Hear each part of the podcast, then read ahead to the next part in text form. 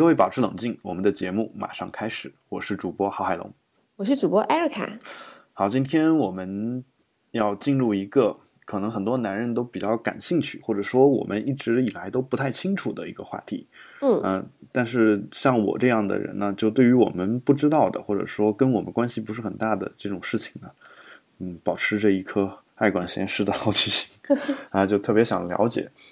其实就是想跟大家聊一聊这个妊娠期的事情啊。当然，呃我们这个节目如果聊到这个妊娠期的问题的话，很多朋友可能第一反应就想到的是妊娠期的性行为的问题。嗯嗯，刚好 Erica 呢是呃妇科的性学的专家啊，而且她刚好又是曾经呃研究过这个妊娠期相关的很多的事情啊，所以呃在这方面呢，她非常非常的专业。那我我又对这个东西有好奇心呢，我肯定不能把这个人给放过去，所以我还是保持着我这种嗯喜欢发问的本性。我想今天跟大家聊一聊这个话题。呃，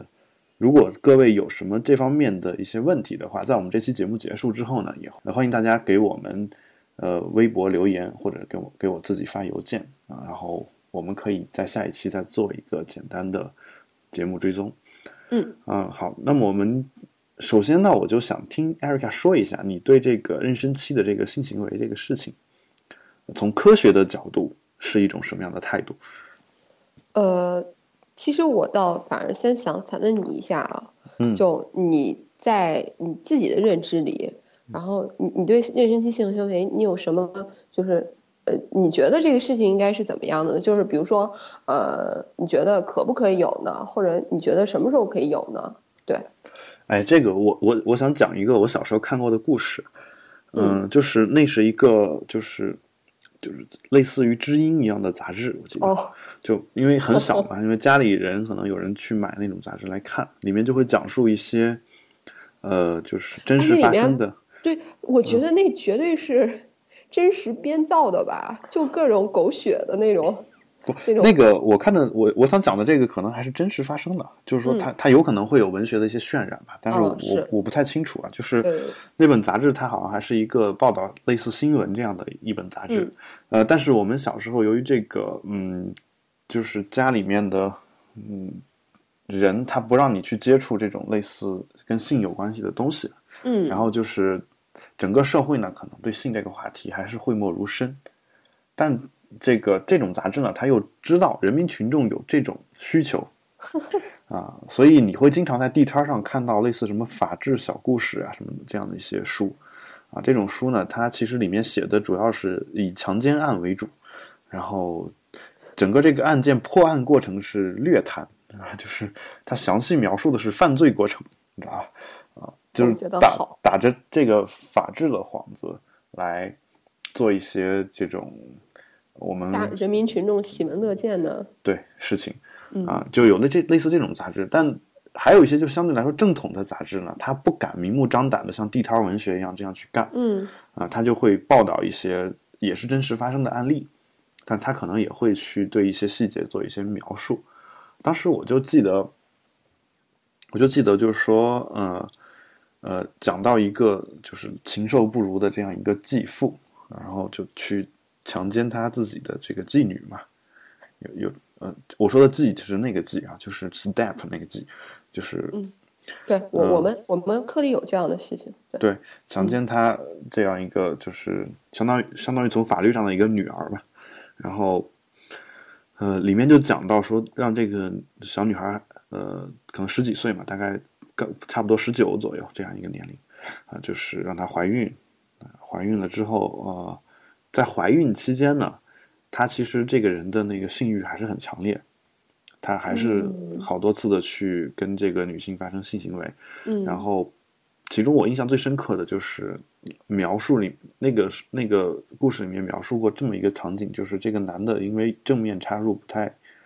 就是因为有肚子嘛，是吧？嗯就不太容易，他会他选择用肛交的这样一种方式啊，然后来来来解决这个性生活的问题啊，这个给那个幼女也造成了非常大的，啊当然十九岁也不能算幼女了吧，是吧？但给那个女儿造成了非常大的这个心灵伤害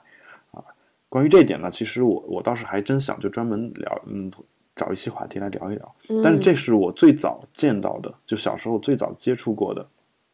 这样的类型的一个故事，就是一个妊娠期的女性跟男男性发生性行为。这个虽然有点另类啊，但这是我小时候最早看过的。呃，后来呢，就基本上没有去太多的关注过这方面的问题，直到有一次就是。不知道什么情况下，机缘巧合，不又看到了类似的一些东西，呃，但里面讲的也不是很清楚吧。大概说的就是说，其实，呃，妊娠期的性行为也是可以有的，就就不是说像我们之前传统上认为，就在怀孕期间，男人就就就得憋着，啊，女女的可能也有这样的一个生理的需求嘛，嗯，也就得憋着。然后其实其实是可以有的。我大概对此的了解大概仅限于此。我不知道你你们这个科学方面是怎么去解释这个事情？嗯，简单的来说，就是呃，你刚才那种认知应该是正确的，嗯，但是可能就是呃，有一些你去怀孕的女性去产检呀，然后医院他可能会医生会告诉你，就是怀孕的，尤其是说前几个月嘛，嗯，因为是比较危险的时候，就不建议同房。或者说，其实好多医生就就，嗯，没有办法特别科学的回答这个问题，因为大家都不 care 啊。然后就孕妇们可能又不好意思问啊。就鉴于咱们这种传统的民风，对，就所有人就可能不太会有一个呃很科学了解到的这个信息的这么一个渠道。对，其实呢，就有研究会表明，对，因为美国嘛，嗯啊，你懂的。我我的理解就是，美国人可能是一个大家不插圈就会死掉的国家，然后，对，所以他们就会做这方面的研究，做得很好。呃，就在整个孕期就没有一个早孕、中孕和晚孕的一个限制，就是整个怀孕十个月的过程都可以有性行为。哦，嗯，这都是可以的。但是这个你在做这个事情的时候，有没有什么需要注意的地方？嗯，这种整个孕期都可以有性行为的，这样是有一个前提的，就是需要排除一些呃产妇有一些高因素，比如说这其中可能又涉及到比较专业的东西，就大概我讲随便说啊。呃，对，就比如说呃一个有比较惨呀、阴道出血的这种早孕期的孕妇，就早孕期在医学上的时间大概就是怀孕呃。可以理解成怀孕三个月之前属于早孕期，嗯嗯，就不，因为我们医学上一般会讲孕周，但是可能大家会一时反应不过来，那我就说人民乐见，呃，不是人民群众喜闻乐见的那个说法，对，就三个月之前算是呃早孕期，三个月再往后推三个月算是中孕期，然后最后的三四个月算是晚孕期。比如说有早孕期有阴道出血，然后就先让流产的这种。高危因素的人肯定不适合有性行为，然后或者说中孕期、晚孕期有前置胎盘，嗯，胎盘低置，哦，产前出血，呃，你所谓的这个前置胎盘、胎盘低质，什么产前出血，呃，什么心脏什么，呃，这些先先兆早产啊，先兆早产啊，反正就这些都是，其实就是一种不不太正常的一种生理的问题，是吧？对，妊就是属于一种病理的妊娠。啊，病理的妊娠，但就是说这些问题，它还不至于说有大问题，是不是？呃，前置胎盘还是挺危险的。哦，嗯，行，但其他的都是，就是说它是，就是通过治疗可以得到好转，然后也可以就没有什么问题就可以出院的。嗯，呃，但是前置胎盘是 挺危险的一个情况。呃，一般我们都会选择剖宫产来终止妊娠。啊，嗯。剖宫产其实就是，如果是早孕期的话，是其实就是流产，是不是？呃，不不不，剖宫产呢是在肚子上做操作，所以早孕期的人他只用做人工流产就可以了，就从阴道里面操作就行了。但但如果是就是说到了中晚期的话，就是需要，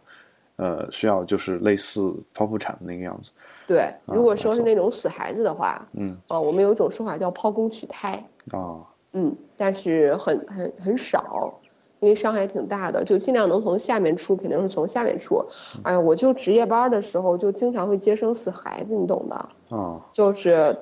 都从十几周到三十周的都有，然后就那种二十多周的，就你会发现二十多周大概就是呃六七个月那种时候吧。嗯，然后孩子是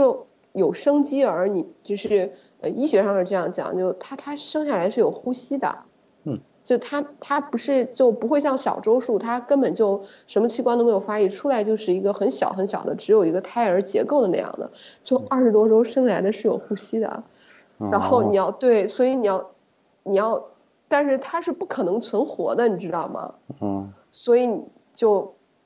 你就会慢慢的看着它从抽搐呼吸，然后慢慢的就到死去，死去，然后你还要防止妈妈看见，嗯对，因为接生不是也是那种膀胱结石位嘛，嗯，所以就要拿个布去盖住它，盖住，然然后从下面拿出来，对，就不让妈妈她或者猛一抬头需要看那个孩子，嗯。就就挺惊心的那个场面。好，不明白什么是膀胱结石位的朋友，可以去听一下我们的往期节目对，啊。然后，但就是你那个那么小的婴儿，因为我看过那种人体标本这种东西，好像，然后就嗯给人感觉就是像一个小外星人一样那种感觉啊，对，就像像 ET 啊，啊。对头，很大，嗯，然就看着还是挺恐怖的。对，嗯，好这就因为嗯嗯好，这这其实这个其实是呃，就呃是胎盘前置是吧？是呃，对，有一种呃，胎盘前置导致需要你们需要剖宫产的一个行为，大概是对，就有一些胎盘前置，就有一些前置胎盘最后嗯需要来剖宫产来终止妊娠，就让孩子不要从阴道再分娩了，要哦从肚子里面取出来。但是前置胎盘什么样的需要做剖宫产和什么样的，就又分好多种类型，比如说有凶险性的前置胎盘，就不拉不拉之类之类。好，好我我们先不不谈这个事情，我只是想问一个问题，就是如果这些病都如此严重的话，嗯，你男的想跟他有性行为也应该是不太可能的吧？我我就不太相信说一个女的住院了，然后男的还每天去医院去，这个有这个有有点那个太什么了。我们医院不能陪床的。对，我觉得这个啊对，所以要排除这些比较高危的并发症之后的那种属于特别正常那种妊娠情况的女孩子，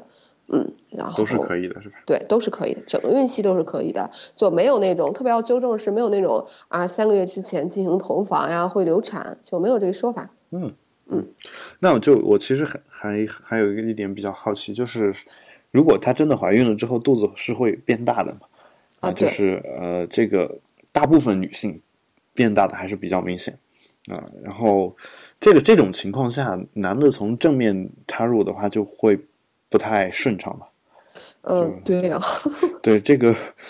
嗯，嗯就侧入吗？侧入啊，就是两个人斜躺着，然后从背后进去是吧？对，大概是这个样子嗯，对，其实我自己对这个行为本身特别的好奇，啊。就因为我没有办法想象它是怎么完成的。就侧面进入，你是说？对呀、就我觉得难度好高啊。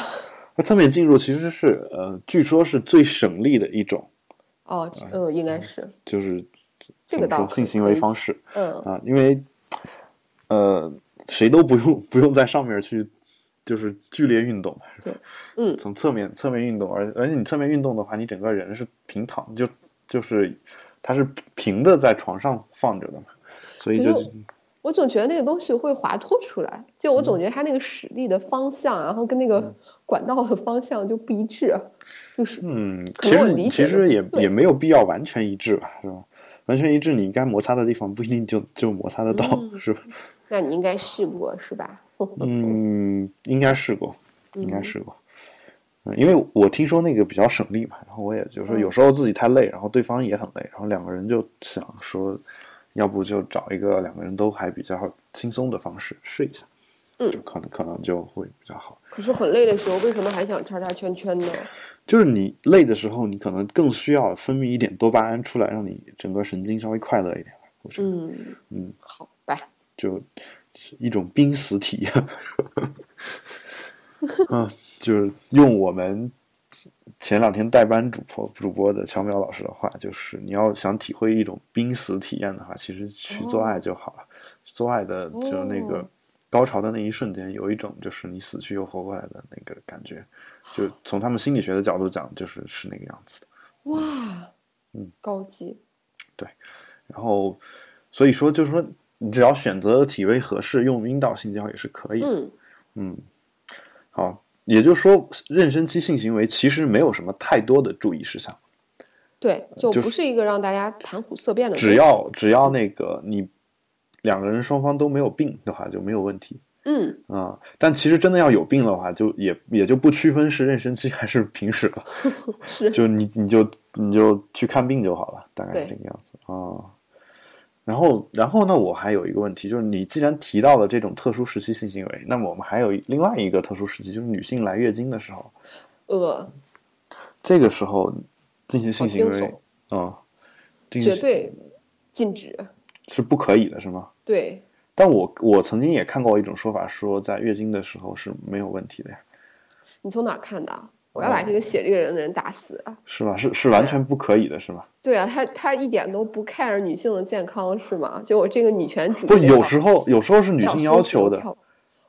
妈呀，就好吧，你知道有些女的她是有一般而言啊，女性是在排卵期，就是两次月经中间的那个时间，嗯，是最最就是性冲动最强的嘛，是吧？性欲最强的一段时间，一般而言嘛，是吧？嗯。但是也有相反的情况呀，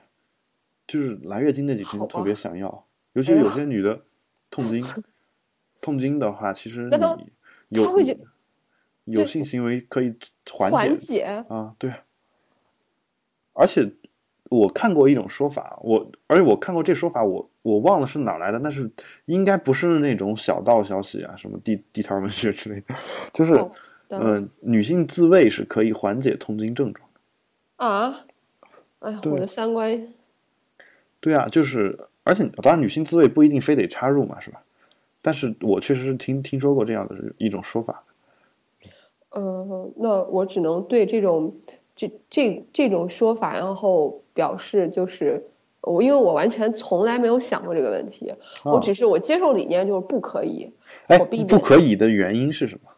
因为因为在经期，嗯就是你的那女不好意思，不是你的，嗯就是女性的那个宫腔啊，是和外界会相通的。就是呃，虽然它本身就是相通的，但是女性咱们不是之前有生理讲过有宫颈嘛，就嗯是会有宫颈管这段结构，它其实平时是比较紧闭的。对哦，但是它在月经期的时候，它会打开，因为会让那种坏死的内膜掉出来嘛，就是哦经血流出来，所以那个地方就会打开的更大。如果这个时候呢，你进行一些阴道的操作，就是包括性交这个行为，然后包括我们在就在医院就在经期的时候，不会对女病人进行阴道各种阴检查和做法，因为这种阴道里面的操作会增加她宫腔上行性感染的机会。哦嗯，这种如果说这个时候有这种呃细菌啊或者什么，会很容易的侵就上行侵袭到宫腔，或者蔓延，进而从这个蔓延到宫腔，因为输卵管什么不都是通着嘛和宫腔，会蔓延到周围的组织。啊，嗯，就好，那我那我今天真是就是长知识了啊！这个，同时我在这儿也就顺便奉劝一下那些我们这个节目的听众，无论是男听众还是女听众啊，男的的话就是说我们尽量不要在这个我们的小伙伴有这个呃女性伙伴经期的时候去要求他去跟他同房，那女性的话也就不要去求着男的一定要跟他做做爱了吧？我觉得，因为这个确实对你身体不是很很很有好处的一件事情。因为女性要求的话，男的有时候非常难以拒绝。啊，真的吗？是这样的吗？就是你这其实是女追男隔层纱的另一种说法吧，就是两个人做爱，女的想要，男的很难拒绝的，就是就只是男的如果想、哦想要的话，女的是可以拒绝的，一般是这样，尤其是热恋的时候是这样的，除非说两个人已经嗯待的时间比较久了，就互相就也能体谅，比如说男的有时候太累不想做什么，可可能会出现这种情况，但一般热恋的时候。嗯，就很难拒绝，你知道？所以就哪怕是女性在经期，男的觉得嗯就是不太好。当然，我个人倒是没有说觉得不干净或者怎么样，但嗯就是嗯嗯但有些男的可能真的是觉得不干净，而且事实上可能嗯也真的不是很干净啊。对，但是呃，但就是说嗯。就不愿意嘛，但女的有时候会央求他说啊，一定要怎么怎么样。你你还是男人嘛，是男人就爽。哦，就有有有可能会有这样的说法，啊男的有时候被逼急了，可能也就真的就就做了。被逼急了。嗯，兔子急了还会咬人吗？这男人逼急的还在经期性交呢，是吗？对啊，所以这个这个事儿也得也得好好的就是注意一下。我们接下来就简单说一下，就是这个妊娠这回事儿到底是怎么什么样的一个情况，因为我们其实也都不太清楚，明白吧？嗯就我们知道，就是两人性行为，然后如果有受精这个现象发生的话，嗯然后女性的月经就不来了。啊嗯，但是我我其实一直很好奇一件事儿，就是你们在临床上怎么判断这个这个孩子是多长时间了？几个月？哦，就是孕周怎么样判断的话，其实首先在早孕期的时候，就你大概可能怀孕一两个月的时候，嗯嗯然后只有在停经大概女性四十天以上，嗯。会宫内看见有孕囊，嗯，所以就是在四十天之前，我们只会根据一个人啊、患者告诉我们他末次月经是什么时候来的，从哦，来月经的第一天，从来月经的第一天，因为有很多人会觉得从月经完了开始算，不是这样的，从来月经的第一天开始算，然后到你今天来问诊的日子，就比如说这个是在四十天之前啊，我们就会跟病人说，你就去验一个血的 HCG 值哦就可 OK 了，因为这个时候做 B 超是没有用的。我们只能告诉你，哦，你现在怀孕一个多月，或者怀孕三十几天，啊，等到四十天之上，然后呃，就宫腔内阴道的 B 超，呃，照阴道的 B 超才可以在四十天以上就可以看见孕囊，肚子的那种 B 超是没有办法在很早期看见宫腔里的东西的，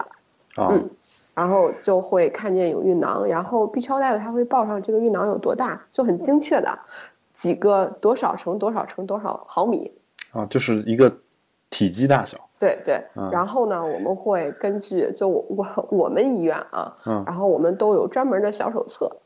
就你根据手册来判断它到底几个对月。对对，它会那其实它是一个呃，它还是一个不精确的一个时间，呃是，然后也就是说，它这个嗯时间到最后也是没有办法精确的。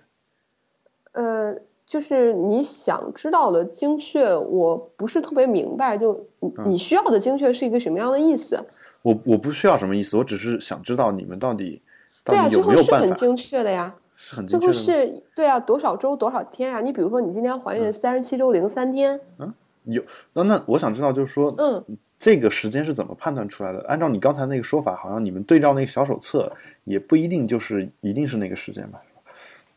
呃就是主要是根据这个人的末次月经来推。啊，啊，末次月经，比如说你从第一次来月经的呃嗯最后一次来月经的第一天，到你今天，你比如说已经有呃七天算一周，嗯，比如说已经哦，我知道，啊，嗯不好意思啊，不好意思，就有因为有的大部分孕妇都算不明白，就特晕，所以我一定要告诉你说一周是七天，啊，然后对，比如说呃一个人是三十二周加三天，根据他的末次月经的第一天推导他今天是这样一个日子，然后呢他的 B 超今天做的 B 超，然后会报出来头有多宽，然后肚子有多呃多多肥，然后腿有多长，这个都是有精确的，没法形容了。啊，我感觉是，呃，说的是，不，你你你要跟一个女生说你有多肥，毕竟还好是一个小孩儿，啊，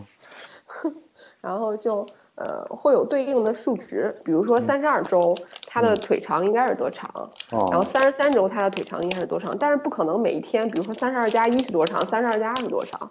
然后我们会根据这个 B 超的结果就算出来，嗯，综合判断是吧？就是这个腿长的值，对，就在三十二跟三十三周之间，然后又结合他末次月经判断出来这个孕周，所以就说明他这个孕周是准的。哦，哦，就按我们，所以这种情况下就按我们三十二加三周来算。哦，我不知道我这样说能不能明白，因为有些人的孕周是不准的，比如说他的月经不准，他四五十天来一次好，然后或者他他有什么那个妇科内分泌的疾病，他根本就不怎么来月经，所以他根本不知道他什么时候怀的孕。哦，哦，这个时候就要根据 B 超的结果来来判断了。嗯，但我我我明白你说的精确的意思啊，就是说，嗯，其实你你你是能给出一个精确的日日期来的，对，但是其实但那个日期也只是你们推测出来的，而不是说你们能够精确的知道受精卵是哪一天开始受精的，不是不是用那个时间来算的哦，不是不是，啊，嗯，所以所以我其实就这事儿我其实很好奇嘛，因为听说你听你们说的很精确，呃，然后我呢又觉得这事儿好像真的没有办法判断，但但你这么一说的话，我就大概明白了。因因为我之前在就是做一些创业计划的时候，经常嗯呃经常会呃写就写一些创业计划书之类的东西啊。这个东西呢，它会有一项就是要求就是这个财务方面的一个预估嘛，就是今年要花多少钱，大概能挣回来多少。哦，就有些有些团队呢，他写那个东西就能精确到分。好，我就想说，你们还没开始做业务呢，你怎么怎么能能精确到零点几这样零点几块钱这样一个收入啊？但是但其实就是说，我们所有团队写创业计划书的时候，可能都会有这样一个东西啊。那个嗯其实也不准，但但你看上去是很精确的。所以其实呃，你这么一说的话，我当然你们这个要比那个科学靠谱的多啊，但是是的，但是还是说不是一个完全跟那个就是精确的那个时间相匹配的，只是说你们根据已经有的手册和经验给推出来的一个东西。嗯，B 超是这样的，对都都是这样的。那你你不可能说我，呃，我有一个精确的什么科学核算方式，能算出说这个受精卵是哪一天哪一分钟哪一秒受精，哦，那你说这样那是不可能的，对吧？啊、所以所以那我也就大概明明白是这个样子。那我还有一个问题就是，妊娠期的女性她一般一般一般的反应应该是什么样子的？呃，每个人的反应其实都不太一样，但是大家通俗知道的基本上就那几种，就是。就是呕吐、呕吐，对，哎，那个呕吐是真能吐出来东西呢，还是说就只是一种感觉？哎，其实这个我我还还真的没有特别的去想过，但是根据大多数人的那种回答的方式，应该是真的有吐出来东西。哦，嗯，然后有一种诊断，就妊娠期的病叫妊娠剧吐，剧是哦剧烈的剧，嗯，就是已经吐到就是这个人已经水电解质失衡了，你知道吗？哦，嗯水电解解质失衡，就是一般是指的那种，嗯对，就比如说一个人他实在是吐的太厉害了，嗯，然后他可能就把自己吐成低钾了。低钾指的是就人体内的钾元素含量偏低，是吧？对对，嗯就因为低钾的话，你会手脚无力。嗯如果再进一步低钾的话，可能对你的全身的这个心心肌什么系统就会有有影响。好吧，那就说其实呕吐的话，它是可能会吐出来东西的，只是说呃一般反正就只是一种感觉而已。嗯嗯，然后呢，就我就就除了呕吐之外，就是我们平常所说的这个，包括你之前也跟我说过，就是说，呃，其实想吃辣的、想吃酸的，这都是一一些这个就是我我觉得简直就是一种心理暗示。啊 是心理暗示吗。对，我觉得没有什么科学依据。但它可能这就算是一个心理暗示，它最早应该是有一个，是吧？有一个他们观察出来的一个现象吧。嗯孕期反正胃口会变好是真的。对，是我的意思，就是说是因为，呃，是不是因为孕期的时候嘴里会觉得非常的淡，或者怎么样？就呃，倒也没有，就孕期好像一般人胃口都会变得很好。嗯，因为它消耗大嘛，就就好比说我们上初中的时候吃饭饭量也挺大的，就都一样的。嗯因为那会儿那会儿你每天出去跑，然后像我初一一年长了十四公分，我觉得胃口不大才怪。对呀、嗯，所以这个倒是也都是能理解的。嗯嗯，那就是说，呃嗯，没有什么特别的，就是除了我们所常知的这些东西，没有什么特别的反应。对，嗯，那那也就意味着说，像欧洲啊、美国啊那种，就是怀孕的期间照照常上班，然后刚跟正常人生活一样，也是可以的，是吧？我们就是照常上班呀、啊，就但你们最后三个月是会可以请假的，是吧？孕孕假还是？呃，反正我最近见到科里的姐姐们都是，都都到足月了，都还没有请假。嗯。嗯，那我我觉得是可能是因为说你们你们这这些人他应该是比较专业的，就是说知道对这个怀孕这件事情，他知道呃知道什什么是可以做的，什么是不可以做的。但是怀孕对怀孕本身就是一一件特别正常的事情。嗯国家法定规定的休假日是从妊娠三十六周之后，嗯三十六周，算一下，对四九三十六啊，九个月。对，你可以休假。之前你想休假，就没有法律根据的，也没有医学依据的，除非你有什么高危因素需要休假，哦，医生会进行判断，然后过来给你开假条。但是现实是淘宝网上就能买到假条。啊，真的吗？嗯，哎呦我去，淘宝无所不能，对我也觉得淘宝无所不能，他但买买不着北京户口，这是我们研究过。好吧，嗯，原来还是有办不到的地方。对对对对，买他要能买美国护照也是可以。哇塞，反正嗯，就说其实，但那我就是经常能看到中国人，就我不知道他是传统迷信还是怎么回事，就反正就一旦一个女的怀孕了，就恨不得把她当一个宝供起来啊，这样，而且会限制她出出门或者怎么样。嗯，那样是完全没有科学依据的，所以就，嗯，就我不能理解这种行为，然后我也不想做出来评论，就因为你知道，在医院见的太多了，就是，嗯呃，一个孕妇怀孕了，就他身边所有的家人都觉得全世界都应该让着他们，你懂吗？哦，就会变得特别的蛮不讲理，特别的过分，就见的实在太多了。我所以，我根本就不想评论这种心态跟行为，因为会想到很多很多让人特别生气的事情。对这个这个事情我，我正好也想跟你谈一谈，啊、就是嗯，这个在一个孕妇怀孕之后啊，大家都让着她，就变成了你是刚才说的这种比较对啊，就比较奇葩的奇怪的一些脾脾气啊，或者什么样的。啊，嗯，那这个时候，其实你知道，一个女性在怀孕的时候，她本身对异性的吸引力是下降的。嗯对这个从两方面可以理解嘛，一方面就是她体型发生了一些变化，身材肯定没有原来好了嘛。嗯啊，然后第二方面就是，呃，从男性的生理的角度讲，或者说，呃，你如果把人都想象成一个自私的人的话，呃，以以遗传自己的基因为最主要目的的这样一个想法的话，嗯呃，那男的如果看到这个女的已经怀孕了的话，其实他跟这个女的进行性行为，对他遗传基因这件事情已经没有太大价值了。就我我我只是从生理的角度去说这个事儿。嗯嗯啊，那么在这种情况下，嗯就从生物本能的角度讲，他其实对这个人的这个女人的兴趣本身也是下降的。在这种情况下，其实是男的出轨的一个高危时期。哦，对，我也想就，对对，这个点儿我我还挺感兴趣的。就这个点，因为我刚才说的这两个原因，其实是男性出轨的一个高危时期，尤其是嗯再加上我们传统上认为说女性在怀孕期间是不可以有性行为的，有些人，嗯所以男的就会一直在那儿憋着嘛。这个 这个，你憋着，然后女的身材又不好，男的又没有这种就是生理上讲说是，就是从动物本能上讲又没有特别强烈的想跟这个女人做爱的欲望，然后这时候嗯女、女的又变得特别不可爱，让全啊世界都让着她。对啊你你你这不就是把男的往出往往家门外面逼吗？对啊，我我们有时候就偷偷议论，就有的人产妇真的特别极品，啊？就极品到已经没有办法形容了。然后我们就觉得天呐，就她的老公是怎么忍她的？对但就是说，呃，所以所以在这儿呢，其实我我顺便想说一下这个事儿，就是嗯，女性怀孕的时候还是稍微可爱一点比较好。是我我也想呼吁这个事情，对对对然后你不要觉得你怀孕了就全世界都应该让着你。对，尤其是像艾尔卡这种就是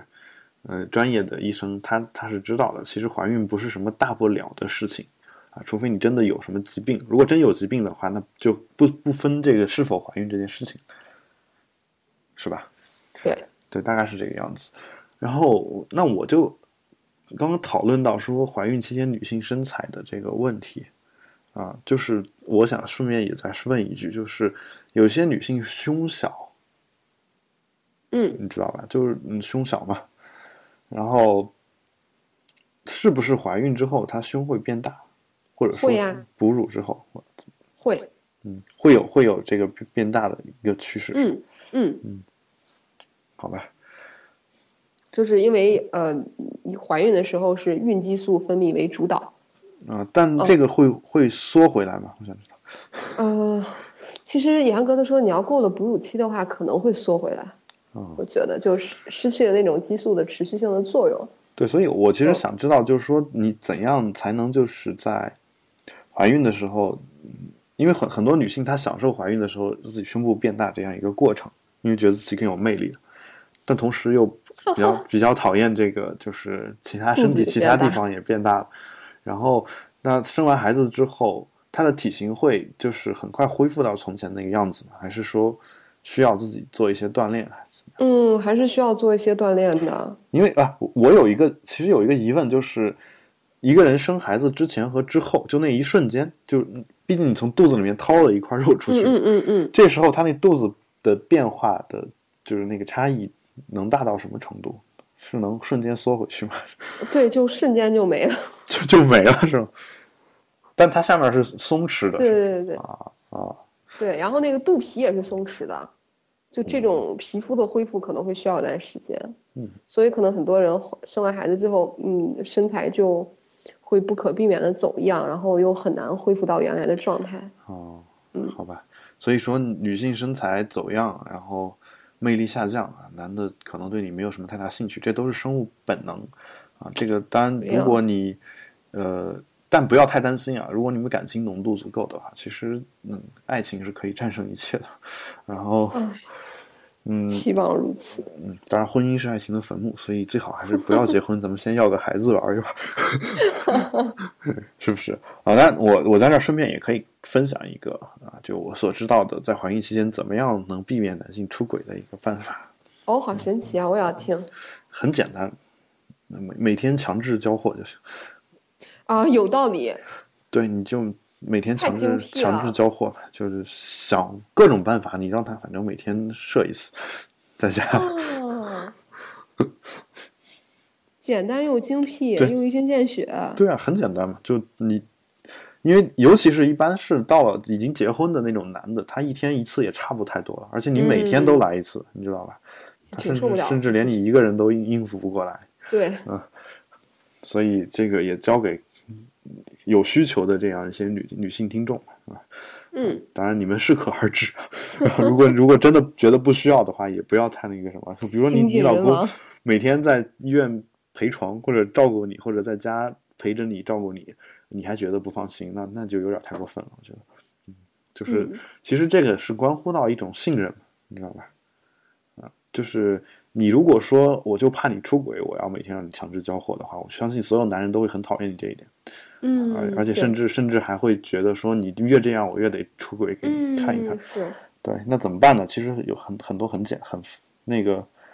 呃，也有些委婉的策略。比如说，你就说，哎，我觉得你憋的难受，我帮你解决出来。嗯 嗯，是不是？是你这么一说，男的也没有办法拒绝。但是你每每天这么做的话，男性效果是一样的，对，效果就一样的嘛，是吧？而且你这样变得可爱了之后，男的说不定还真的愿意跟你进行性行为。嗯，那其实我就还有一个问题啊，就是嗯，呃，这个妊娠期的时候，女性对这个性行为要求强烈吗？呃，我我我之前就有录过这方面的数据，就我的老板、我的导师，然后有一有好像三四百份儿吧，嗯，就这种妊娠期性行为的调查研究，然后嗯，就是我当时录的感觉就是女女性其实。性需求是会上升的，啊，然后对，然后美国也有研究会就证明，对，有有一部分就是在怀孕期间是嗯。逐步上升的，对，就呃不能说逐步上升，因为没有精确到那个地步，嗯，对，但是整个怀孕期，我记得那篇文章说的是至少有百分之三十到五十，好像是这个数字，我会上升，记得不这个对会上升，哦，嗯。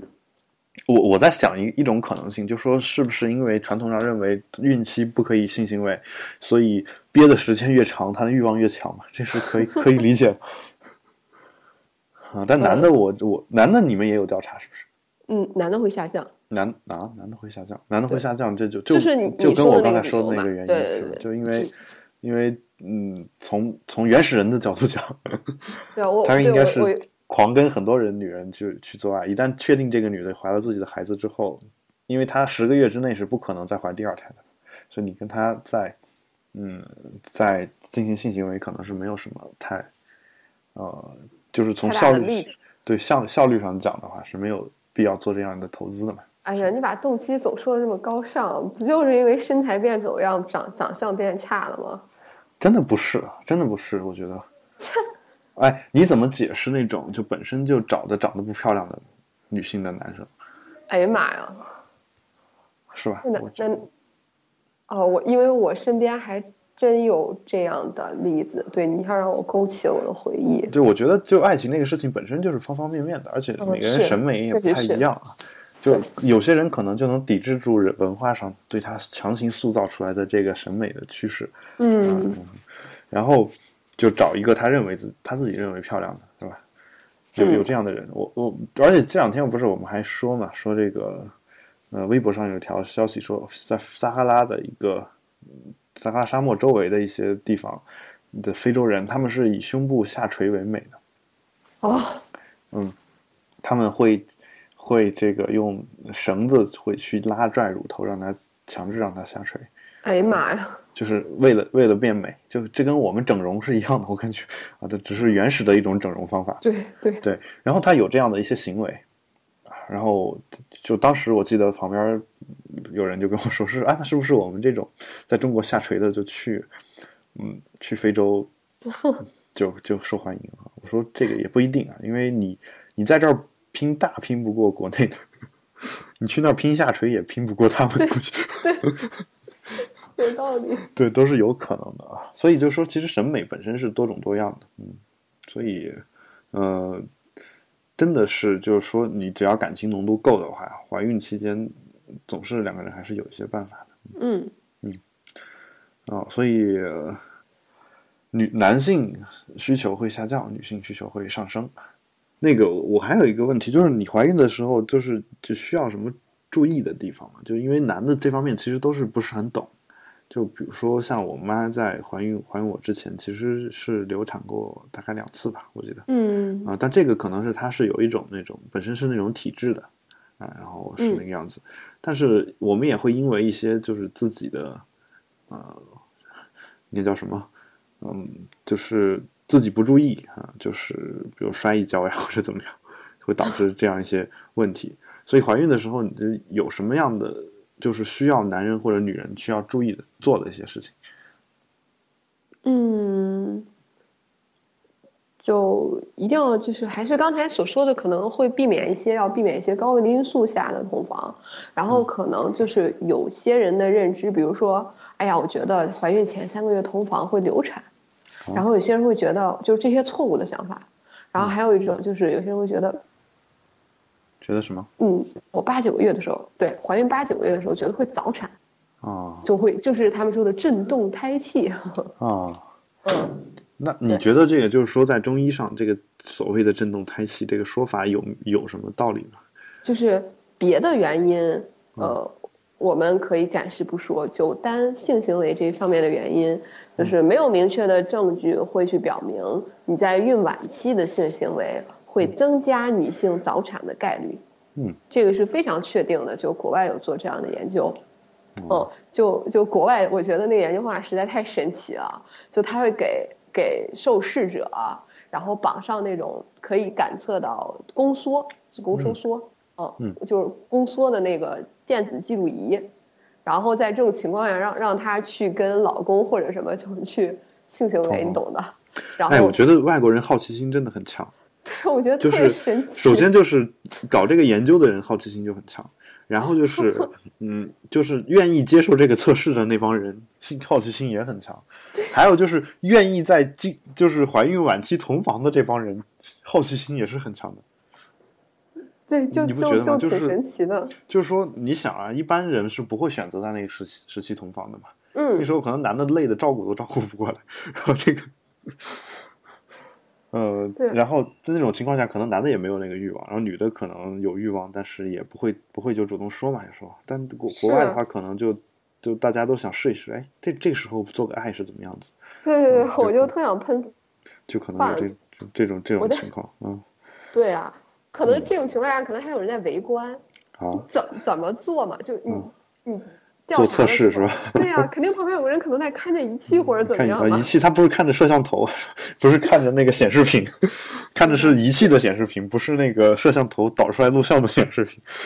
嗯，而且据说这个就是两个人做爱的样子，其实是很难看的。就是我们不撇除那种片里、哦片子里面那种就是专门拍出来让大家看的那种片子嗯啊，就是其实两个人的性行为，就我们日常生活中性行为，如果找一个导演拍下来的话，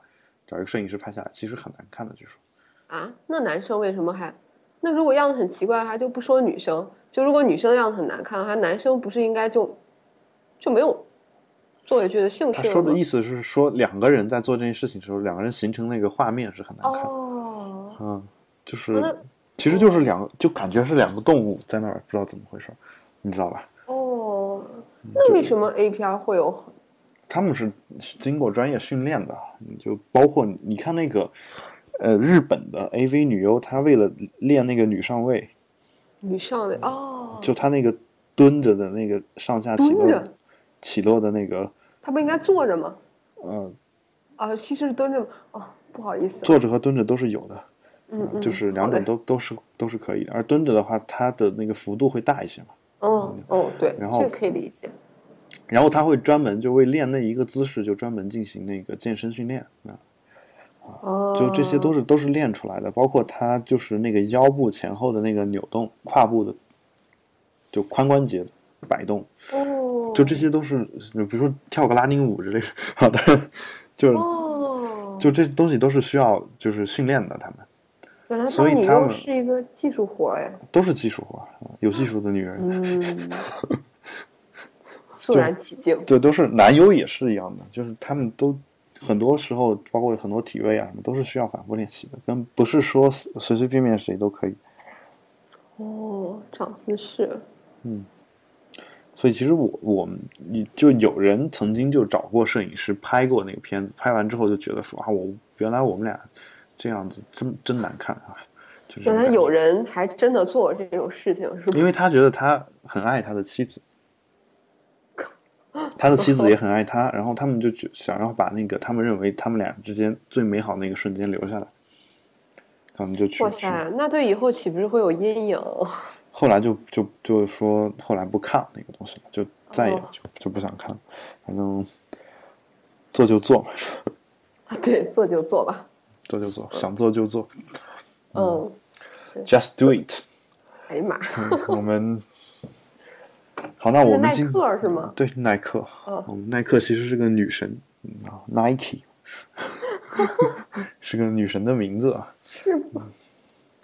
嗯呃，所以啊，对我我们又又奔逸的太多，对，所以是一个胜利女神的名字啊，啊啊是真有有出处有出处啊，是希腊的神话还是什么神话的胜利女神的名字？哦，嗯，所以就是呃，妊娠晚期的性行为不会增加人早产的概率。都是没有问题的，是吧？嗯，对，就是因为呃，这种研究后来就就这种性行为引起的宫缩啊，因为有早产的可能，你需要有宫缩，嗯，对，所以你才可能有早产这种风险。这种引起的宫缩还不如你晚期就是可能去一趟超市，可能骑这个自行车，这种偶发事件引起的宫缩频率大，嗯。然后强度高，好吧，嗯，行，你就说晚期其实最好是不要出去乱运动，呃，也没法运动。对，就是，但是你有时候有时候是这样的，到了妊娠晚期，你可能走在路上没走几步，就可能会有一阵宫缩，但是这种宫缩可以理解为假性宫缩，啊，就是说，就是我们曾经看到过那种，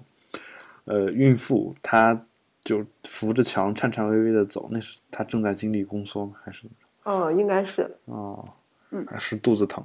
就是他会肚子疼吗？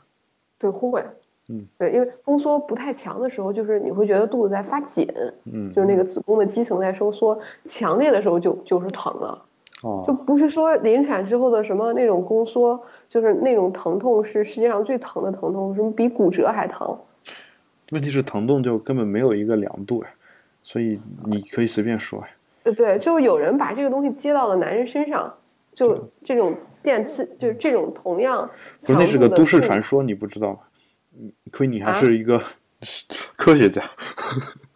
对我，因为我觉得这个，反正我在微博上看这个觉得很可信啊，我觉得男生就应该体验一下。但是啊，但是但你你明白吗？那是一个都市传说，因为疼痛是没有办法度量的，没有办法转化为你所谓的电刺激，而且每个人对疼痛的感知是不一样的。啊，这个倒是真的。对啊，所以呃那个就是会很疼。嗯所以就尤其是你看我，而那就你刚才说那个都市传说，后来还有后续，就是有另另外一个都市传说说的是男的蛋疼是那个的，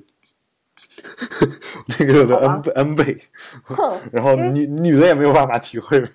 对，因为因为很多人现在临产了之后，就是就是阵痛要分娩之前是可以打无痛的，啊，就是无痛就是一种就是实际上就是打麻醉来镇痛。嗯。所以你想到这个疼痛度是有多大，都需要打麻醉来镇痛，就是打那个腰部的麻醉，然后给你接个麻醉泵儿。但是很少很少有人很少有人去用那个，我觉得。不，现在基本上所有人都会用，因为但那个麻醉棒是可以按一下的，是吧？对，就就是你你如果觉得疼的受不了的话，会让你按一下，但是不能一个劲儿按，一个劲儿按就也有不好的结果。嗯对它它本身是接到脊髓上的，是吧？呃我记得是。呃，那种麻醉是腰麻，就是是打到腰椎对，通过腰椎的间隙可能打到呃，就麻醉方面其实我还不是很懂，啊，对，就涉及到麻醉学的专业了，就是打到那个因为那个我我是我是听说过说那个，因为因为腰椎嘛，是吧？它也是嗯脊脊椎的一部分嘛。嗯然后你打到那个上面的话，本身它是跟上上半身有这个神经连通的。对，所以麻醉是一个特别有风险的技术活。嗯你需要就呃，就是因为腰部就是他打麻醉的那个地方，嗯然后那部分神经就是是飘在那一堆椎管的液体中，它是活动的，嗯就是你不太容易扎到它，好所以一般会选择那个地方进行麻麻醉，就是相当于你扎到了一堆水里，嗯，然后水里有堆水草，就你不一定是能扎到那些水草上，嗯然后你又可以这些麻药又可以进到这些水里，然后起效。哦。就通俗的是这样理解，但是这我觉得这难度挺高的，这技术活儿。不过，不过我必须在这儿再明确的跟各位听众说一声啊，就是刚刚他说的那个，呃，说女性分娩的疼痛是骨折的多少倍，那个你在网上现在是可以搜到的，那个确实是一个都市传说，因为疼痛是没有任何数据可以进行丈量的，啊、那个好像就是编出来的一个笑话，这这个笑话就有点像那个可乐杀精啊，温温温水煮青蛙这样的事情一样，呃，温水煮青蛙这事儿也是一样的，就是你真的要自己试着煮一下的话。呃，青蛙都是会会跳出来的，不管你是把它扔到热水里面，还是缓缓加热，都是会跳出来。青蛙青蛙不笨，不傻，青蛙可能还没有我们人傻，人可能真的就不出来了。嗯，青蛙的弹跳力比人要好啊。嗯嗯，好，那我们今天的这个节目呢，差不多就做到这儿。我们今天主要谈了这个女性妊娠期的跟男性的一个性行为。还有包括嗯女性妊娠期需要注意的一些事情，包括男性在这这这个期间，尤其是在性方面需要注意的一些事儿，啊、然后也谈到了这个女性怀孕期间的魅力下降以及男性出轨的问题，啊，如果你有有这方面的呃有想和我们聊的内容呢，也欢迎大家通过我们的社交网络与我们取得联系。呃，你有任何两性方面的问题，也欢迎通过社交网络与我们交流。我们的微博是保持冷静播客，播出的播，客人的客。我们的 Twitter 账号是 Keep Calm Podcast，也就是保持冷静播客的英文翻译。如果你想和我们私人取得联系，也欢迎给我个人发电子邮件。我的电子邮箱是郝海龙 at me 点 com，me 就是 m e m e 就是英文里面我那个单词，郝海龙 at me 点 com。然后同时呢，也欢迎大家收听由我和有才主持的科技类博客《比特新生》。比特新生每逢周一到周四常规节目播出，呃，然后有可能某些日期呢也会有一些特别节目会在一周的其他时间更新。然后也欢迎大家收听由我自己主持的《海龙医生口》，虽然已经有很长时间没有更新了，但是 呃之前的内容呢，据新的听众说还是有很多干货的，你们可以去听一听。呃，从上周开始呢，我开始做一档新的视频类博客，叫做 GIE Mini Show，是跟我现在从事的这个职业相关的。如果你有备考 GIE 或者英语学习，或者你想训练一下自己的思维能力，都是可以去听这档节目的。这档节目目前呢，主要还是在腾讯视频上更新的，所以你需要关注我个人的微博，或者是关注我们呃公公司朗播网的这样一个官方微博来进行收听，呃或者收看，因为我们是配有这个视频的。然后感谢嗯感谢大家今天的这个收听，请请各位保持冷静，我们下期再会，拜拜。